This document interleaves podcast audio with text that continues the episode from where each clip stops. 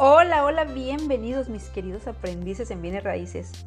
¿Has pensado en incluir en tu inventario inmobiliario terrenos para venta o renta? La mayoría de los asesores inmobiliarios se enfoca en la compraventa de casas y dejan el nicho de los terrenos sin darle importancia. En este episodio vamos a conocer los cuatro factores que debes considerar en la compra-venta de un terreno, así que si quieres saber cuáles son, quédate conmigo y comienza a aplicar esta información en tu desempeño como profesional inmobiliario. Te recuerdo mi nombre, soy Elba Nicole y estoy aquí para apoyarte en tu proceso de aprendizaje como agente inmobiliario. Comenzamos. Como te lo he mencionado en algunas ocasiones, tengo 20 años de experiencia en el ramo inmobiliario, de los cuales 5 de ellos me he dedicado en un 90% al nicho de, eh, de la compra-venta de terrenos, desde terrenos residenciales, comerciales, industriales, agrícolas y uno que otro de turista, de turismo. Por lo tanto, es un tema que me apasiona y trataré de ser lo más breve eh, y específica posible en la información que hoy quiero compartirte. Primero que nada vamos a revisar las condiciones del terreno. Para esto vamos a ver la elección del terreno. Esto implica conocer bien, pero muy muy bien la zona y el propósito de inversión. Una vez teniendo claro este, este objetivo, las características principales eh, son, además de la ubicación, superficie y la optimización de uso de suelo, también debemos de revisar la, documentación técnica, eh, la situación legal y fiscal del inmueble, así como el marco legal del municipio o estado, para que de esta manera podamos evitar contratiempos y que el destino de la inversión tenga más garantías de éxito. Es importante considerar el propósito y el proyecto destinado para el bien inmueble, además de la utilidad que tiene en particular la propiedad en análisis de acuerdo con su potencial comercial y su potencial de mercado.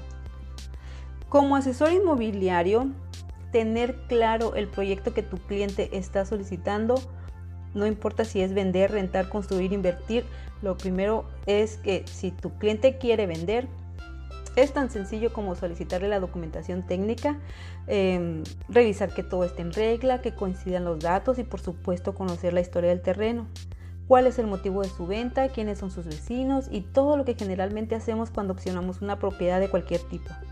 En caso de que no conozcas cuál es la documentación técnica, te invito a escuchar el podcast que ya tengo aquí también en, dentro de los listados para que te quede más claro y puedas hacerlo con con mayor facilidad. En el segundo punto es si tu cliente quiere comprar, entonces vas a solicitarle la información del plan que tiene para ese terreno. Puede ser para comprar y vender, para construir y vivir ahí, para rentar, desarrollar, cultivar o simplemente para tener algo tangible. En el tercer punto es si tu cliente está buscando un terreno para renta, debemos conocer cuál es el proyecto que piensa realizar. Generalmente es para poner un negocio, en este caso lo importante es importante que conozcamos exactamente qué tipo de negocio y qué giro comercial va a tener. Esto nos facilitará la búsqueda de opciones que sean favorables para tu cliente y sobre todo que sean de acuerdo a sus intereses y por supuesto que sean ubicaciones que puedan ser favorables para su negocio. Recuerda que el agente inmobiliario se convierte en un asesor cuando puede resolverle a su cliente todas las necesidades que quiere sin hacerle perder tiempo. Una vez que tengas claro el proyecto que tu cliente necesita, es momento de ponerte a trabajar y encontrar eso que te están solicitando. Acuérdate que nuestro ingreso como agentes inmobiliarios depende de resolver y satisfacer las necesidades inmobiliarias de nuestros clientes. Por lo tanto, hay que echarle ganas a la búsqueda y, este, encontrar un terreno de acuerdo al presupuesto que el cliente haya autorizado. Y por, por supuesto que sin miedo al éxito seguramente vas a encontrar el terreno adecuado. Em, tenemos el segundo factor. Aquí vamos a ver la superficie o tamaño del terreno. Quiero decirte que el tamaño sí importa, está comprobado que mientras más grande sea el terreno, incrementa más utilidad y alcanza mejores resultados como inversión a corto, mediano y largo plazo. Generalmente, estos inmuebles suelen cotizarse por metro cuadrado. Por lo tanto, al momento de examinar las características del terreno, toma en cuenta que las medidas del polígono son muy importantes, tanto el frente como el fondo del terreno. Dependiendo del perfil de tu cliente, debes de revisar todos los detalles que sean de utilidad para tu cliente. En el tercer factor, nos vamos con la ubicación. Dentro de este concepto se debe tomar en cuenta el tiempo en el que se desea su retorno de inversión considerando que la ubicación no solo se limita a un lugar físico o geográfico, sino también a un tiempo específico dentro del mercado, además de las características propias del entorno del terreno como los servicios, vías de comunicación, plan de desarrollo urbano y accesibilidad.